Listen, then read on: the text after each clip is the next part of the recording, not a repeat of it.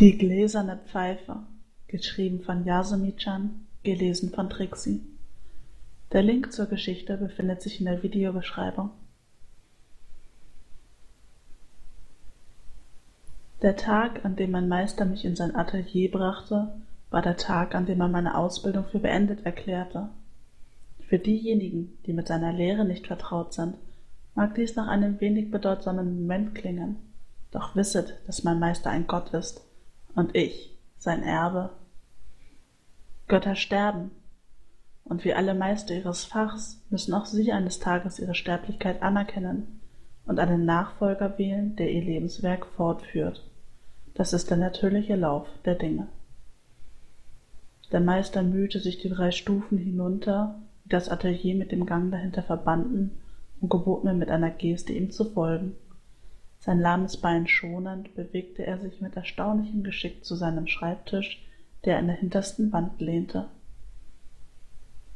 Geschliffene Kristallkugeln unterschiedlichster Form und Farbe türmten sich in den wackeligen Regalen, unter Tischen und zwischen Pergamentrollen, die aus Schubladen quollen und über den Fußboden verstreut lagen, wie Herbstlaub im Wald.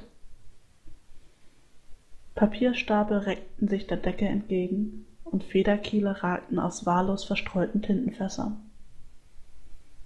Bring mir die Pfeife, Eli.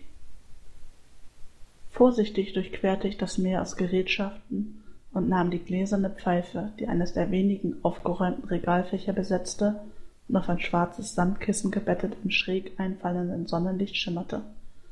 Es war das erste Mal, dass ich sie berühren durfte.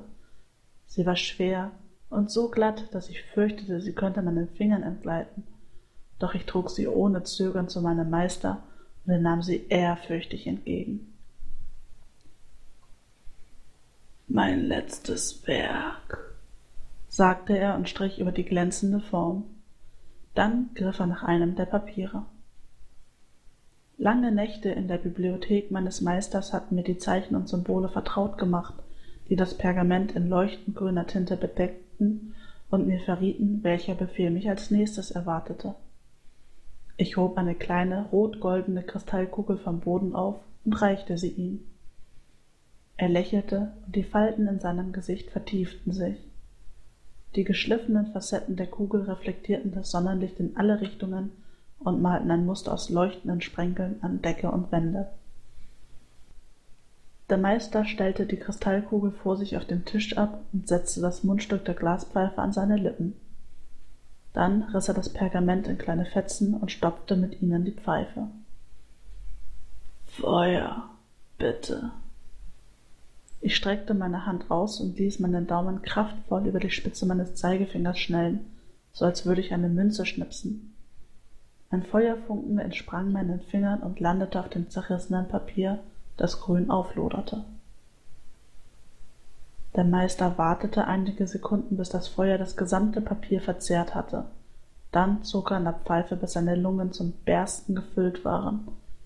Er legte die Pfeife ab, hob die Kristallkugel und hielt sie mit der abgeflachten Unterseite an seinen Mund. Als er ausatmete, durchdrang der grüne Rauch den geschliffenen Kristall und füllte die Kugel mit wabernden Schwaden, die sich wie in Wasser getropfte Tinte ausbreiteten. Als er geendet hatte, hob er die Kugel gegen das Sonnenlicht und prüfte die Formen, die sich schemenhaft im Inneren des Kristalls bildeten, auflösten und neu ordneten. Er nickte andächtig und reichte mir die Kugel zur Begutachtung. Ich hob sie in die Höhe und öffnete mein inneres Auge, das mir erlaubte, die Rauchschwaden zu interpretieren.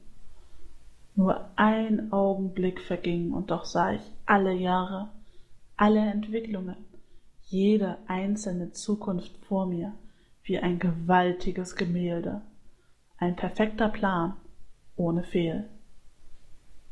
Es ist eine gute Welt, sagte ich und reichte Arien die Kugel. Er hatte sein letztes Werk vollendet. Er war nun kein Meister mehr.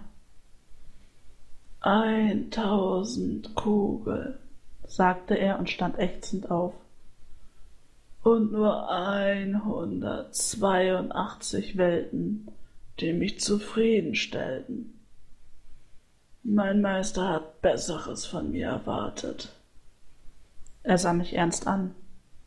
Ich erwarte Besseres von dir, Eli. Ich verbeugte mich vor ihm. Als ich aufsah, war er verschwunden. An seiner Stelle lag auf dem Stuhl eine blauschwarze Pfeife, deren matter Farbton ihr gläsernes Wesen erst auf den zweiten Blick preisgab. Ich lächelte und legte die neue Pfeife behutsam auf ihren angestammten Platz im Regal, dann stellte ich die frisch erschaffene Welt zwischen zwei andere Kugeln, von denen ich wusste, dass Arien sie wertgeschätzt hatte. Ich betrachtete die Rauchschwaden einen Moment länger. Viele Gabelungen des Weltenschicksals führten auf den richtigen Weg. Es war eine gute Welt, die beste vielleicht, die Arien je erschaffen hatte. Als ich wieder an den Schreibtisch trat, begutachtete ich die alte Glaspfeife mit Bedauern. Sie war ein gutes Instrument gewesen.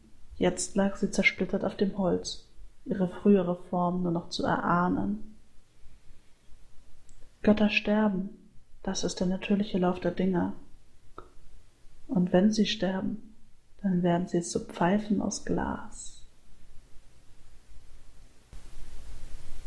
Ich hoffe, es hat euch gefallen und wenn ja, dann hört mir doch bald mal wieder zu.